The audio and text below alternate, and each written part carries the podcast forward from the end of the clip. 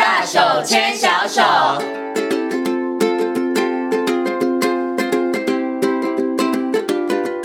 这里是教育广播电台，您现在所收听到的节目呢是《遇见幸福幼儿园》，我是贤琴。接下来呢，在节目当中呢，我们进行单元是大手牵小手。很高兴的在今天的单元当中呢，为大家邀请到了台东大学幼儿教育学系的郭李宗文教授呢，来到节目当中，我跟所有听众朋友呢，好好来谈谈新课纲当中的六大领域当中一个非常重要的，就是情绪领域哦。那到底学校老师该怎么教？爸爸妈妈呢，应该在这个部分上面怎么样来帮助？做孩子，首先呢，先跟我们的中文老师问声好，Hello，老师您好，嗨，贤琴好，还有各位听众大家好。嗯，我们今天来讨论这个，其实我觉得非常的重要哈，嗯，因为它会放在这个六大领域当中，就表示它其实有一定的这个重要性哦。嗯，想先来偷偷请问一下中文老师，老师您的观察，嗯，现在一般的小朋友，一般的幼儿，他们的这个情绪教育学的好吗？嗯，我的观察还有幼儿园老师的反应，都是觉得现在情绪的状况越来越多，小孩有情绪的越来越多，可是好像爸爸妈妈或是老师有点束手束手无策，对，不知道该怎么办。哎，对，因为其实好像是这样子诶，我觉得那个 EQ 这个词啊，我觉得哈，呃，应该这几年大家就是已经也流行了一阵子，大家都觉得说，哎，情情绪部分上面它其实非常的重要哈。可是就像刚刚老师说的，很多爸爸妈妈他们的反应就是，孩子脾气怎么越来越大，怎么越来越容易。生气，嗯，好，或者一点小小的事情，他的反应就非常非常的巨大，而且那个有时候巨大到爸爸妈妈真的是无力招架哈。嗯，可是您刚刚说老师、爸爸妈妈好像都有点束手无策，这个主要原因是什么？就是其实我们没有在教这个情绪领域方面的关系吗？情绪领域其实真的被忽略蛮久的，因为像以前我们在念发展的课本的时候，社会情绪领域是包在一起的，嗯，而且我们在教社会情绪领域，基本上是以社会领域为主，因为社会它的那个面向其实就蛮多的，所以情绪领域其实被谈及的部分都很少。嗯，那这次课纲真的就是因应我们整个社社会的这个需要，还有可能也是世界趋势，因为在大脑的这个研究之后，大家就发现情绪好像蛮重要的。嗯。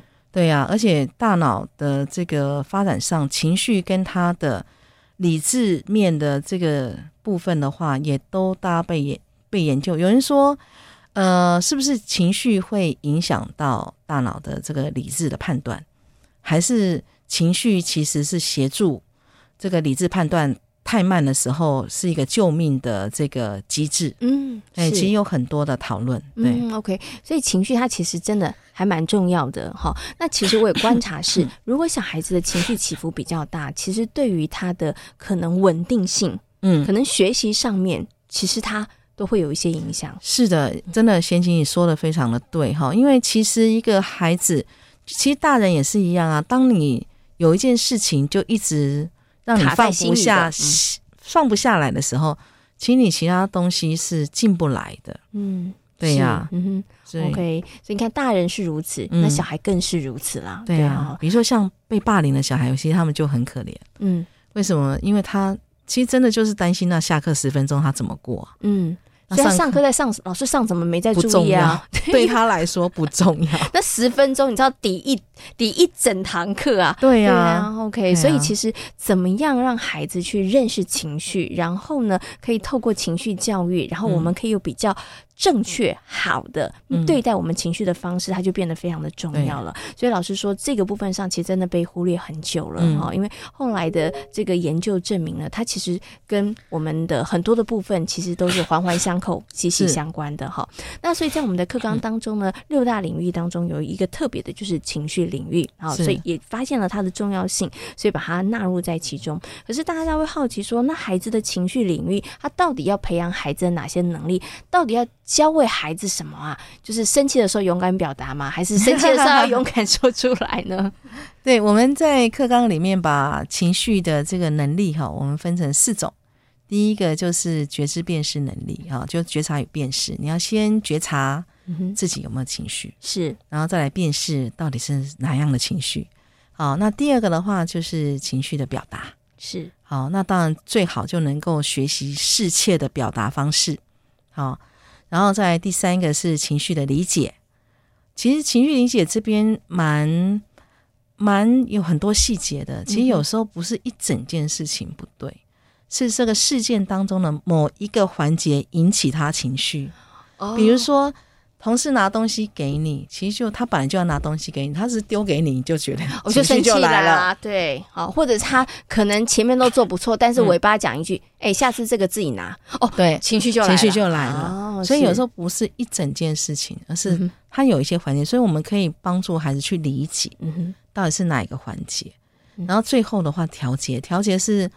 呃，很难，可是我们也会希望孩子慢慢的学习。是，嗯，OK。所以刚刚老师有提到了，在情绪领域的部分上呢，希望能够培养孩子四个方面、四个面向能力。嗯、当然，这些四个面向能力，它其实有这个程度上面的，我觉得难易度。对，对发展上，对，因为像刚刚老师讲的那个情绪调节能力，它应该就属于比较高段的啦。哈，但是它是不是我们前面的？这些部分上面，其实你都要做到，你才能够做到后面。没错，比如说你要能够察觉，你要能够理解，然后你要有一个好的表达，对对不对？然后这个其实都，其实它也都是环环相扣了。对这四个能力上面也是环环相扣的。所以，我们接下来呢，就要就这四个面向上面的一个能力，好好跟大家来谈了哈。嗯、那我们首先呢，来谈的也算是一个最基础的，就是情绪的察觉跟辨识能力。对，其实我觉得这个部分很重要，但是。我观察很多的爸爸妈妈，自己这个部分也做的不好，有可能，因为他们其实真的也好难察觉辨识。是，因为我曾经在我的这个同事当中做过实验，然后同事可能看起来很生气，我说，你是很生气吗？他说没有，对，他然后我说 那或者是他说有，我说那生气的，那你有没有想过你为什么生气？你是因为嫉妒生气，还是羞愧生气？他一整个就被我问住了，他想说。生气就生气，为什么还要分那么多？其实不一样的，哦，不一样，这是不一样的哦。嗯、对，所以老师，我们要怎么样来培养孩子的那个觉察跟理解？其实字面上来讲，大家可能可以理解这个意思的，就是看出来我现在是什么能呃情绪，然后知道这个情绪是什么，嗯、对不对？嗯、可是要怎么做？我觉得这好像真的有点难呢。对，其实像爸爸妈妈或是那个呃老师哈，都可以让跟孩子常常要谈他的情绪的部分。嗯。比如说，像有时候我们就看一个小孩，就一蹦一跳，一蹦一跳的过来，你就会跟他说：“哎，你今天看起来很开心哦。”嗯，然后他才会觉得说：“嗯，对呀，我很开心啊。”好，他才会去觉察到自己的情绪。他可能自己没有发现他的这个行为的表现，其实就是一个开心的表现。是对，所以其实，在情绪的觉察的时候，其实我们就是我们会跟老师说，你要常常去。哎，问问看孩子他现在的感觉是怎么样？嗯嗯、对，那我们会说，我们这边讲的情绪是由某一些事件所引发的短暂的一个呃生理跟心理的反应，反应，所以一定是某个事件，所以我们就会接着问说，哎，那什么事情让你那么开心呢？是，然后他就要去想，哎，理解，嗯，好，哎，到底什么事情让我这么开心？他就说啊，我今天穿了一双新鞋子，嗯哼，对。所以我觉得情绪很好玩的是，他会一个接着一个，啊，先 有带着孩子，嗯，知道说，哎，我们是什么事有事件，然后还有觉察，嗯哼，然后有觉察之后的话，我们看他的表达，嗯哼，然后再去带着他去理解为什么会有这个情绪。那如果当然是一些太过于激动，或是太过于负向的情绪，我们再慢慢的练习，让他做调节，嗯对，所以他会是一连串的一个过程。也就像贤琴刚刚讲，它就是一个发展的历程，是对。嗯、那在这边我们会说，觉察辨识是最先的，它应该算是最基本啦，最基本的。因为你要先知道我现在有什么样的情绪，嗯，然后我们才去。嗯、我觉得他好像福尔摩斯办案一样哦，对，然后就开始找那个线索。哦，那我为什么我会觉得生气？嗯、我为什么会觉得开心？可是有的时候孩子的觉察力没有很高的时候，嗯、其实就要靠爸爸妈妈了。对，可是万一爸爸妈妈跟老师的觉察力也不够高的时候，那就糟糕了。因为其实我也不能够怪这些大人，因为。我们以前其实就很忽略，对，很忽略情绪教育这一块嘛。嗯、尤其华人的文化都会觉得你就是不要有太多情绪啊，嗯，哦，这样子的话看起来比较乖，比较柔顺啊，哈、哦。嗯、所以其实大人可能也会忽略掉这一块。那现在不一样，那我们会觉得说，哎，孩子他有好的情绪，他其实对他日后有很大的帮助。嗯哼，哦，所以我们大人也要练习。有时候我们会说，你要从自己练习起，你就可以问问看自己，诶，我今天的情绪到底是怎样？嗯，我刚刚为什么要那样？有时候真的不知道，诶，嗯，刚刚明明就是，比如说我们去个银行，明明可以好好说话，可是我们就说了说，嗯。给你，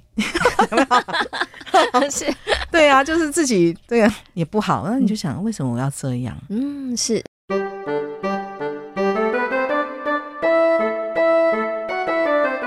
像刚刚老师讲这个，我就想到一个例子，很多的爸妈妈或者爸爸回家下班之后，可能回家之后就会哎、嗯，可能看着满地的玩具，他可能就生气了，火来了。对。可是可能孩子会觉得说，那我昨天也这样放，你也没生气，为什么你今天生气了？那这个时候，其实我觉得爸爸妈妈就会想说，那你生气是什么？是单纯的是因为玩具没收好，还是因为公司的老板刚刚凶了你，对，对不对？哈，还是因为今天塞了车啊？还是因为我今天回来要煮饭，时间晚了？哦、嗯，你可能可以先从自己开始去练习，对，去找，因为当爸爸妈妈自己越熟练的时候，嗯、其实你就越能够帮助孩子，嗯，去理解还有去察觉他的情绪。没错，对对，其实就是爸爸妈妈先去察觉，先觉察你自己有没有带着情绪，嗯、是这个很重要。因为像有时候我们会会跟看到人家在做互动的时候，比如说像我们男生跟女生会在家里面就会说：“哎呦，你干嘛那么大声？你生气了？”他说：“没有啊，我没生气啊。”哎，这对话很常听到哎、欸。对 呀、你自己生气，可能你都没有感觉，可是你就是用很大声来表达，是。可是你又要说我没生气，嗯，对啊。可是就是你没有觉察到自己其实已经有情绪，所以当有别人提醒你的时候，其实不要先否认，你先想一下，想一下，哦，你真的觉得很大声，对哦，比平常大概大了两个分贝哦，哦，那你可以想想，哎，那为什么呢？那是不是因为你着急？对，或者是有一些，或是刚刚你你刚刚说了什么话？刚好挑起我什么东西？是 OK 好。可是提到这个练习呢，我就想到另外一个问题哦，因为我发现了很多的人察能不能够察觉，能不能够理解，这是一回事。再来，其实是他们有察觉到我有情绪了，嗯，可他们好难找到那个真正的原因。对，他只会说不开心，或者是老师，你有没有常最常听到就是我觉得怪怪的。嗯，你你今天情绪怎么样？我就觉得怪怪的啊。那哪里怪？嗯，我就觉得怪怪的，跟平常不一样。他没有办法很具体的说出来。如果没有办法具体的说出来，是不是也就没有办法很精准的察觉 出来呢？嗯，就假如说他有情绪，可是他不知道是什么原因。嗯，是因为我们没有去练习分析我们遇到的这个事件到底是哪一个环节，嗯，让我们觉得不舒服。是，对。比如说，像因为每个人的感觉不一样，我刚刚讲，我有时候都开玩笑说，哎，贾老师跟尹老师去跟园长开个会，尹老师就问贾老师说，刚刚园长讲了什么话？嗯，然后贾老师说他到底说什么话？他完全没有觉得有，他完全不觉得是哪一句话不妥，因为他就没有觉察到。嗯哼，好，那可是尹老师的话，也许他也不是整段会议都不好，他就是某一些，嗯。踩到他的地雷，踩到他的地雷到底是哪一些？其实我们觉得你是可以慢慢去分析，嗯，要练习啦。我觉得那个都要练习，嗯，就是要抽丝剥茧啊，要去要去对自己要有所探寻，到底是我的情绪为什么被挑起？嗯，OK，好，所以我觉得去探寻、去抽丝剥茧很重要。另外，可能呢，多去了解一些情绪字眼也很重要。对，没错，因为每个人哈，我因为我们都很少做这个练习，嗯。所以你后来就会，因为我通常会说，你要找到你你挑起你情绪的那个环节，你比较容易做调节。嗯，OK，就等于是事出必有因，嗯、我们要找到那个因，对，才能够对症下药，没错，对不对？好，所以这个，嗯、所以我们为什么会讲察觉跟理解，它是第一步，嗯、其实真的要很重要，嗯、要不然我们后面学的表达啦、调节啦。其实你看起来你好像学了，可是好像调节了，其实没有，没有，因为那个最根本的原因，其实你并没有找到它。没错，那我们一再强调，就是老师也说了，理解或者是那个察觉，它其实真的就是要靠不断不断的练习，嗯、然后要透过一次又一次可能抽丝剥茧的过程，哈、嗯，你才会发现说，哦，那我到底为什么而生气？嗯，好好对啊，像有时候孩子，你你当然要急着带他出去嘛，他要慢慢在那边收。嗯然后你就会生气，说你是不想出去了吗？这也好常听到。对啊，他就他其实不是不想出去，他只是觉得他想把这里完成，嗯，再出去，因为他快要做完了。嗯，对啊，那你爸爸妈妈这样催，他就情绪就来了，他就开始生气了。然后爸爸妈妈就觉得就更生气，他就觉得说你奇怪了，我只是催你啊，我哪有不对啊，对不对？哈，然后你看你就在发脾气了，你脾气怎么这么不好？小朋友怎么可以这样？对对，然后其实到后面最后呢的结果只有。这个亲子之间不欢而散，两边都很生气。对，可是有没有找到问题症结？没有。那有没有适度的把自己的那一个情绪表达出来？你其实也没有了。因为你可以，比如说，小孩就会觉得我哪里有错？你不是教我要有始有终吗？那我就是要把它做完呐。是。完蛋了，爸妈这时候更生气哦，因为被堵回来了，更生气。对啊，因为他可是他又不太会讲，所以他那你又没有问我，就一直在那边催我。嗯，那所以有时候因为孩子他的这个理解没有那么好，所以当他你如果带着他慢慢去分析，如果他跟你讲这个原因的话，你就要跟他讲，对，我们要有始有终。可是有时候我们要看情况啊，因为火车不会等我们，是嗯，对不对？那你那你可以跟我讲说，你很想把它做完，那我们可以把玩具带一些走，嗯。是，可是我们又可以赶得上火车。可是你要告诉我，是哦，对对，就是说你你如果。鼓励他能够说出来，反而比较能够解决问题，嗯，然后他也不用那么生气，嗯，你也更不会生气。是好，所以我们讲察觉理解很重要，然后抽丝剥茧不剥茧，然后去找到那一个原因源头，其实很重要。哈，嗯，好，那我们接下来谈谈这个表达好了，其实表达也很重要，没错。有的时候常常情绪没有对错，但是常常有问题都是在。表达，对，表达出了问题，没错，对？哈，那如果说，可是我们又鼓励孩子表达，可是当孩子表达真的是有问题，不是打滚，要不然就是大哭大闹，要不然就是摔东西，这时候要怎么办呢？如果说孩子真的年龄还很小，因为年龄层就四岁以前呢，哈，大部分的孩子都还在自我中心，所以你在跟他谈很多事情，他是没有办法站在你的立场。或是站在别人的立场来思考这件事情，他就觉得我此时此刻我就是要这样。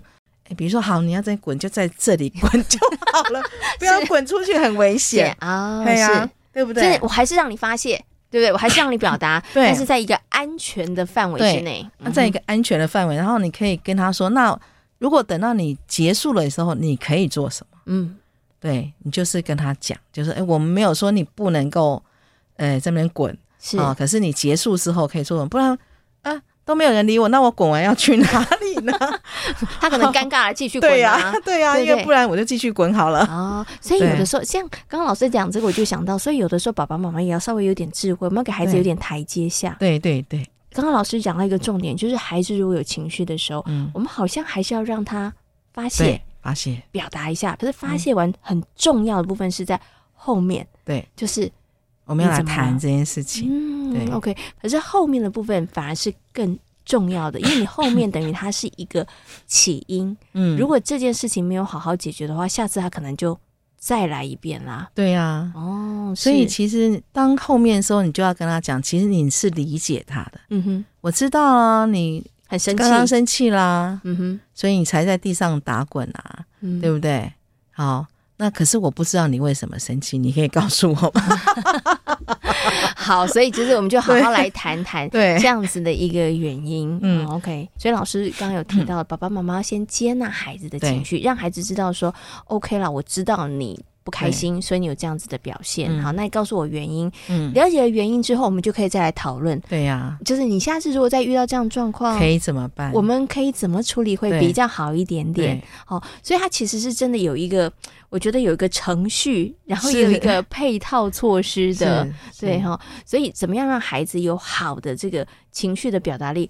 爸爸妈妈要花一点时间哦。对。有的时候可能没有办法速成，没有办法，因为孩子他的表达的长短也跟他的年龄有关。因为小的小孩他就要表达很长，嗯，比如说我讲一件事情，起床气好了，有些小孩没有睡饱，有没有？你把他叫起来，小的小孩他就要很长时间来来去调整，平复，对，平复他这个背。嗯、大一点孩子会比较快一点，是，所以你就是要等他，而每个人又不一样。嗯，哎、欸、，OK，好，对，所以要等孩子的情绪，先让他情绪，他要让他可以发泄，然后可以表达，然后后面的爸爸妈妈也不要急，嗯、你要花一段时间跟孩子好好来讨论，嗯、要记得后面的这一段时间比孩子表达情绪那个时间。